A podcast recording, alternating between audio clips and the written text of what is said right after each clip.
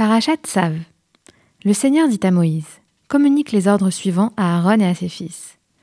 Voici les instructions concernant le sacrifice complet. Ce sacrifice brûlera durant toute la nuit sur l'autel où l'on entretiendra le feu. Ensuite,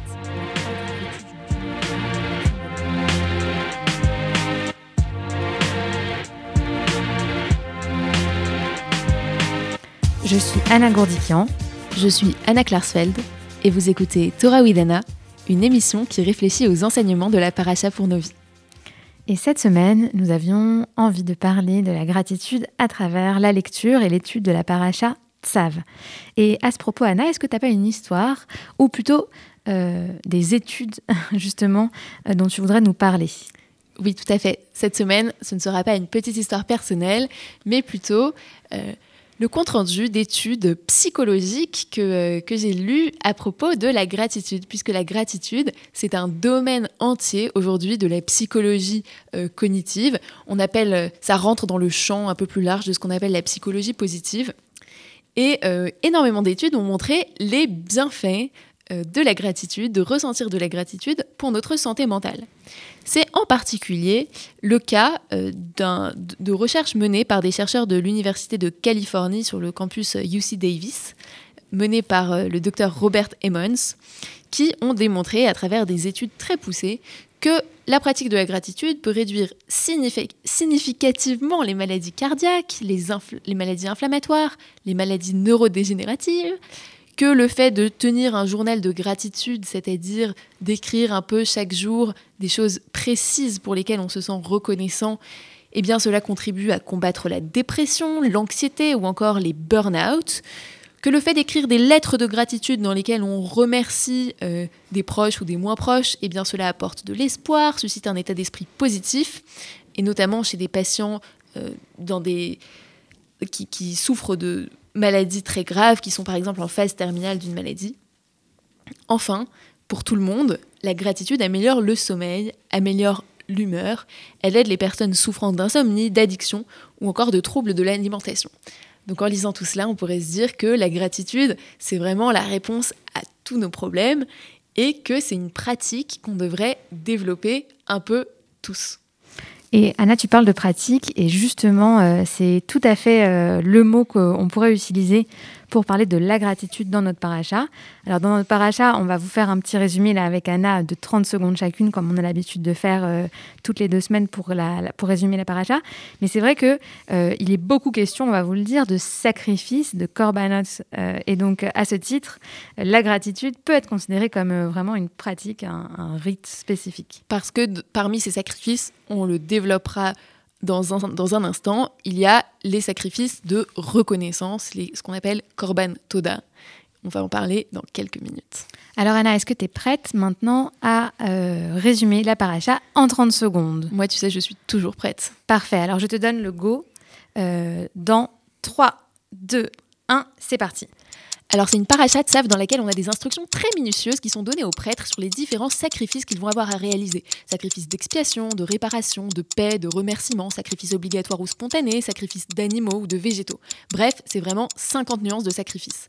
Et à chaque fois, pour tous ces sacrifices, on nous décrit très précisément ce qui doit être offert, comment, quels habits doit porter le prêtre, combien de temps doit brûler le feu, qui a le droit d'en manger ou pas après. Et ça se termine avec la consécration des prêtres Aaron et ses fils, qui vient un peu comme la cerise sur le gâteau. Maintenant qu'ils ont reçu toutes les instructions, ils reçoivent l'habilitation à faire les sacrifices. Bravo Disons que tu as trouvé plein de choses à dire. Pour moi, c'était, tu vas voir, c'est vachement plus court. tu me donnes le go? Je te donne le go. 3, 2, 1, c'est parti la paracha de Sav nous parle encore de korbanot, de sacrifices. Et cette fois, le texte s'adresse aux kohanim, aux prêtres. Des sacrifices, il y en a vraiment de toutes les sortes et pour toutes les occasions. Pour expier une faute involontaire, ratat, pour une mauvaise pensée, hola, pour un faux serment, Hacham, etc., etc. Certains sacrifices sont animaux, d'autres végétaux, certains sont spontanés et d'autres sont obligatoires. Dans Tsav, il est aussi beaucoup question du sacrifice de paix, shlamim. Mais comment ça, un sacrifice pour faire la paix? Eh bien oui, la paix à la vie, à la mort. Et parmi les sacrifices de paix, le korban toda, le sacrifice de remerciement, est particulièrement intéressant. tu vois, t'avais quand même des choses à dire. Exactement, j'ai fait exprès de parler lentement, j'aurais pas dû finalement. on développe des stratégies, qu'on ajuste au fur et à mesure des semaines. Oui, donc tu vas pas encore au point, mais euh, peut-être dans deux semaines. Ça avance, ça avance. Bon, bon. En attendant d'avoir trouvé la stratégie parfaite pour résumer toutes les parachutes en 30 secondes, Anna, euh, si on se penchait un peu sur la paracha de Save et sur la notion de gratitude et de reconnaissance.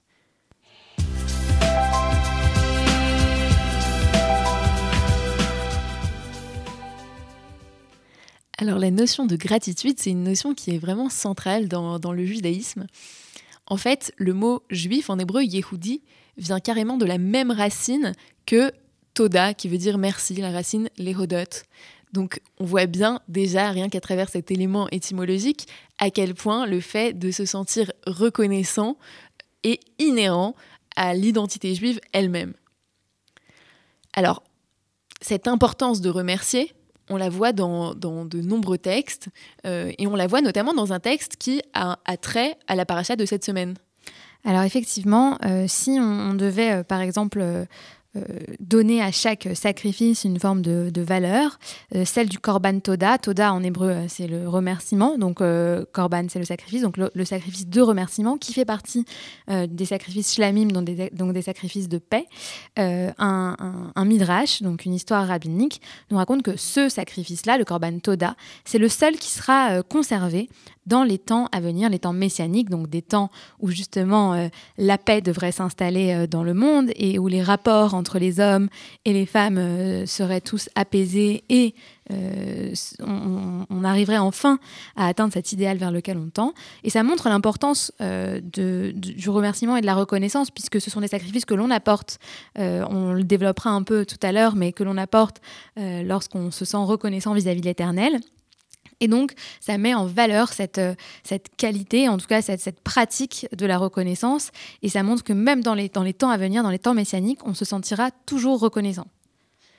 Et d'ailleurs, je crois que ce midrash parle aussi des prières et dit que toutes les prières seront abolies, sauf la prière de gratitude. Donc à chaque fois, ce qu'on garde, c'est la gratitude. C'est vraiment euh, le truc qu'on va jamais, jamais, jamais mettre de côté.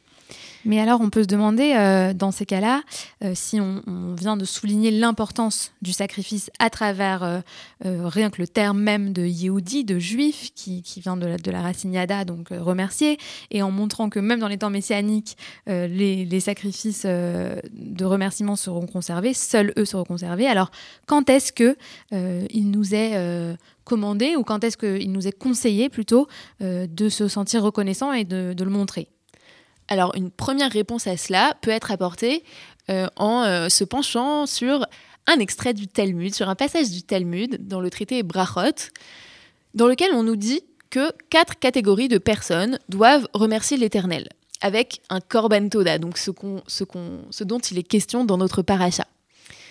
On nous dit, ce sont les personnes qui voyagent par la mer, ceux qui traversent le désert, ceux qui étaient malades et qui ont été guéris, et enfin ceux qui étaient détenus et qui sont sortis de prison. Donc ces, quatre catégories de personnes doivent remercier l'Éternel. Et alors ce, passage-là de, de, Brachot se base en fait sur un psaume, sur le psaume 107, dans lequel on nous décrit euh, différentes catégories. Donc c'est celle que je viens d'évoquer.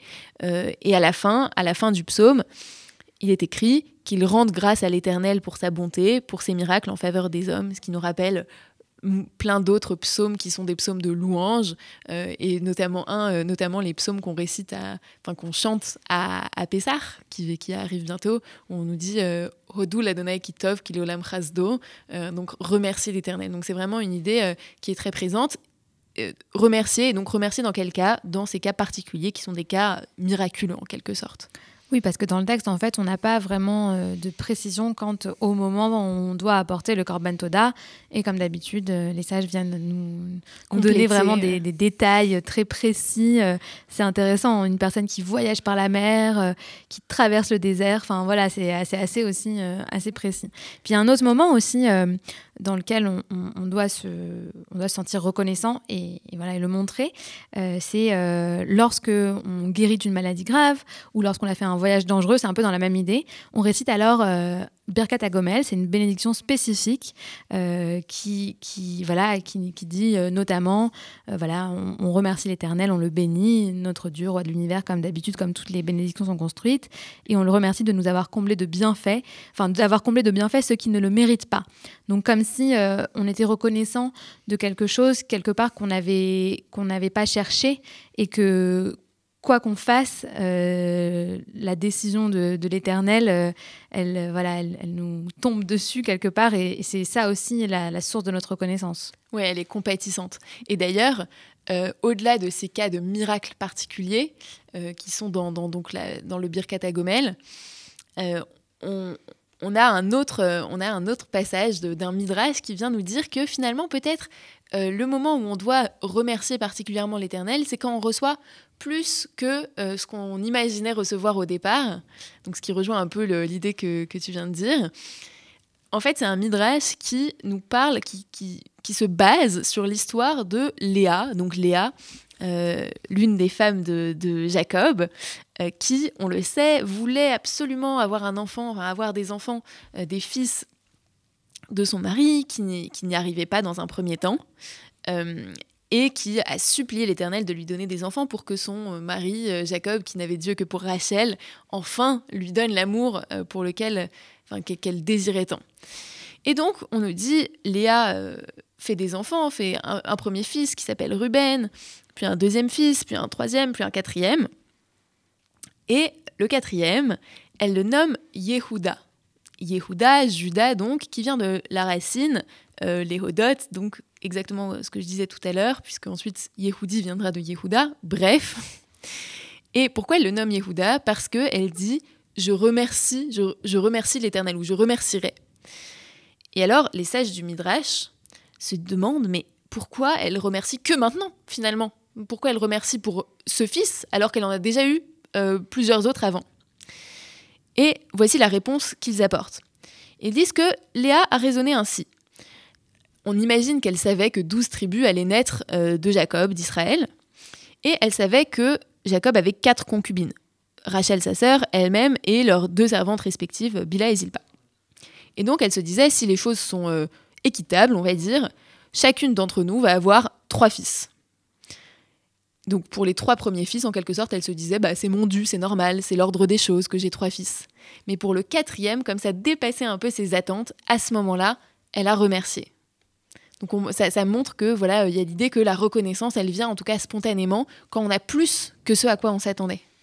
Et ça, c'est euh, aussi un- une leçon qu'on peut tirer de la Gada de Pessar, dans le Dayenu.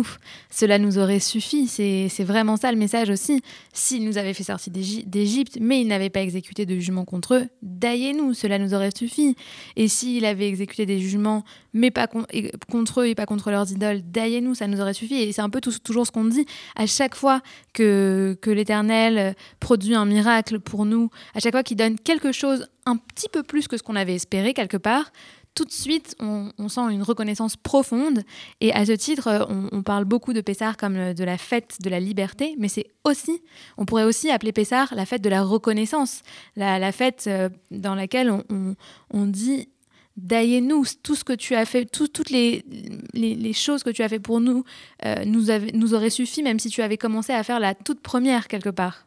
Oui, et d'ailleurs, toute notre liturgie nous pousse justement à voir dans chaque chose de notre vie, dans chaque élément de notre vie, quelque chose pour lequel on doit remercier. Donc c'est plus seulement les miracles, c'est plus seulement les choses un peu exceptionnelles qui sortent un peu de l'ordinaire, c'est vraiment tout.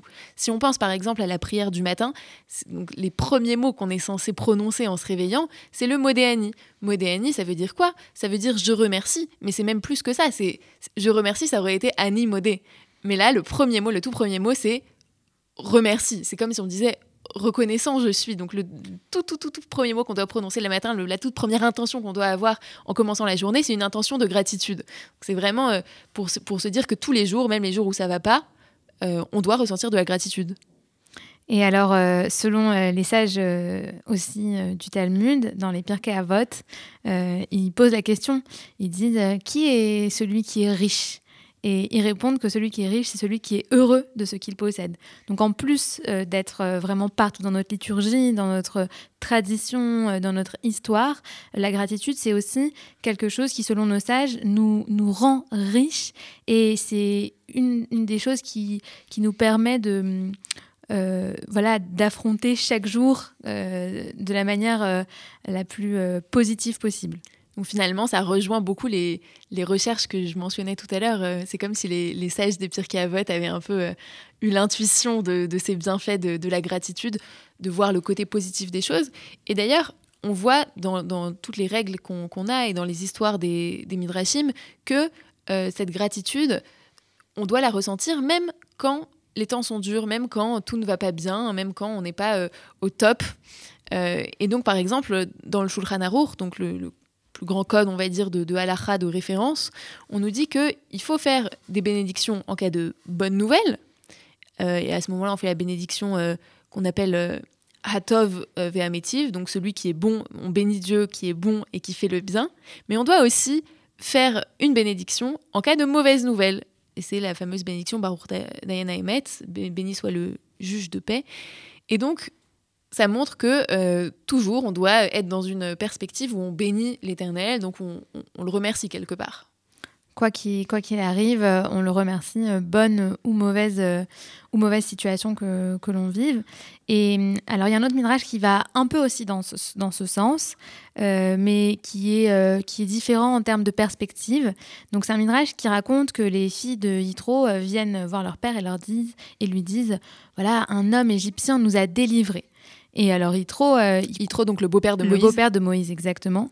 Euh, et alors là, les sages posent la question de pourquoi un Égyptien, alors qu'on sait très bien qu'il s'agit de Moïse et que Moïse n'est pas égyptien, il est hébreu.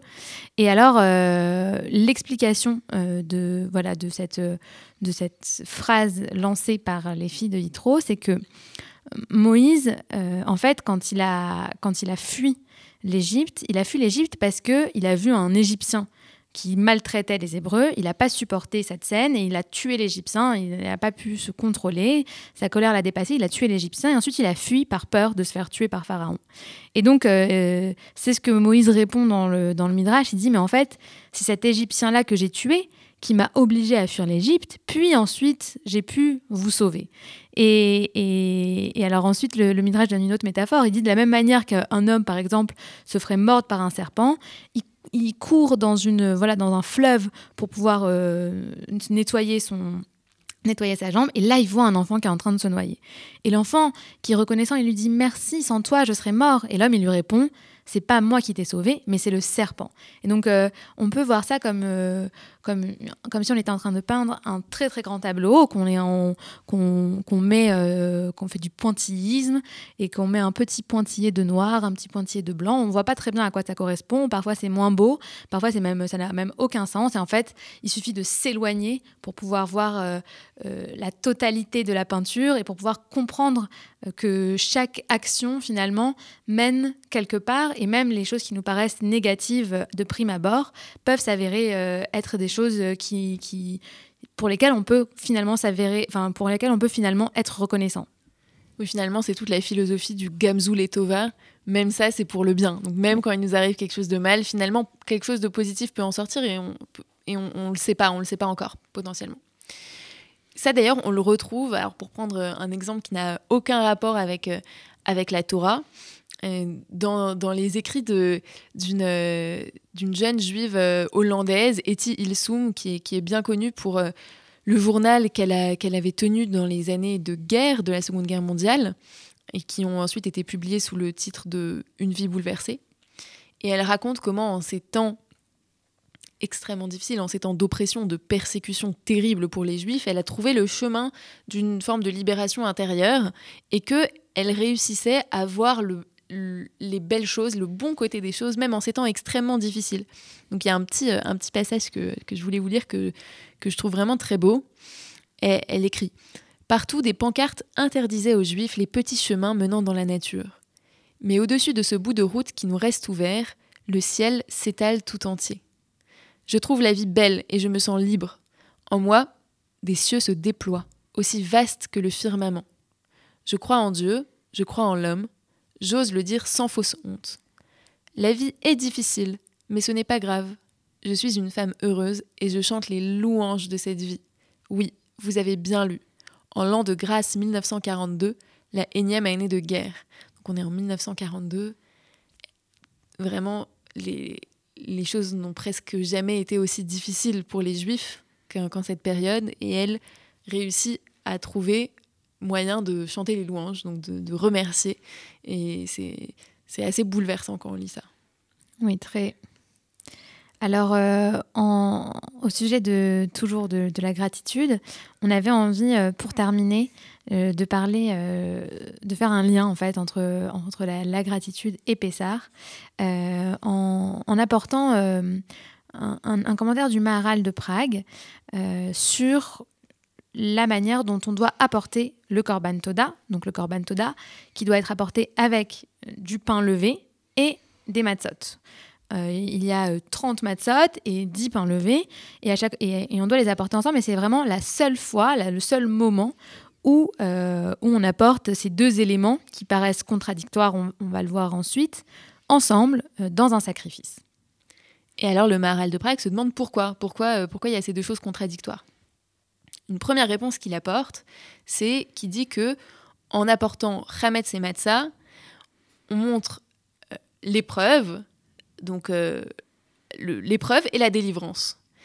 Donc en fait, c'est un rappel, c'est un rappel euh, par exemple de la sortie d'Égypte, en fait, où on, a, mangeait euh, du chametz, puis on a mangé de la matzah, et c'est le pain qui, c'est le pain de la libération. Donc c'est un rappel que on doit notre liberté finalement à l'Éternel. Ce rappel qui est au cœur de la fête de Pessah, mais qui est aussi au cœur de la liturgie de Shabbat, par exemple, et, même dans, le schéma, le souvenir de la sortie d'Égypte donc au cœur de la liturgie quotidienne.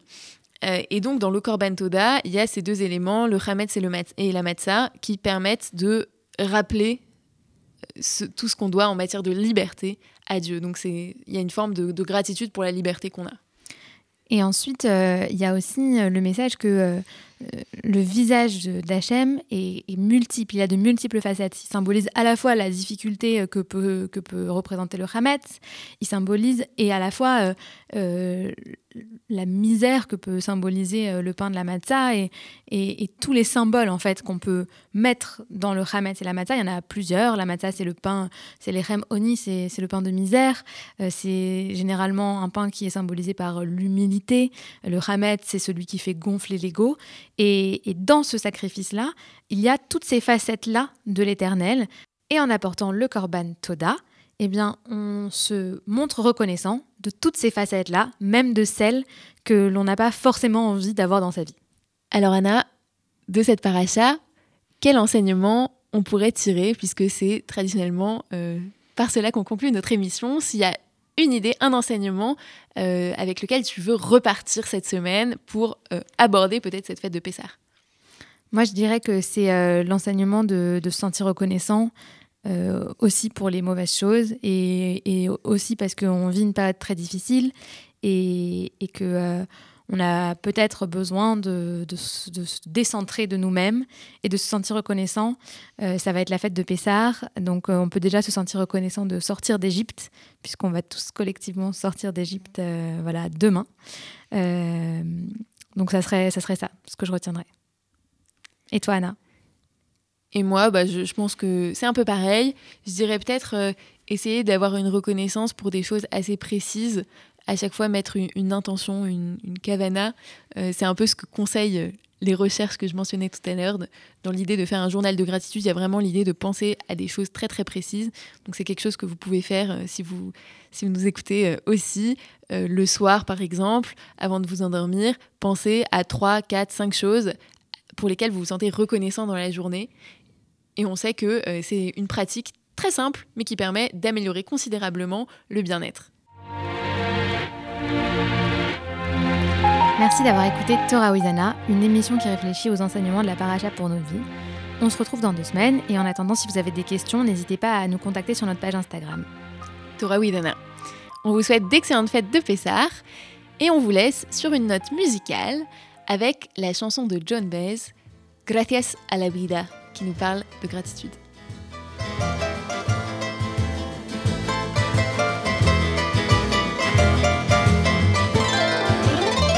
Gracias a la vida que me ha dado tanto, me dio dos luceros que cuando los abro, perfecto distingo lo negro del blanco y en el alto cielo su fondo estrellado y en las multitudes al hombre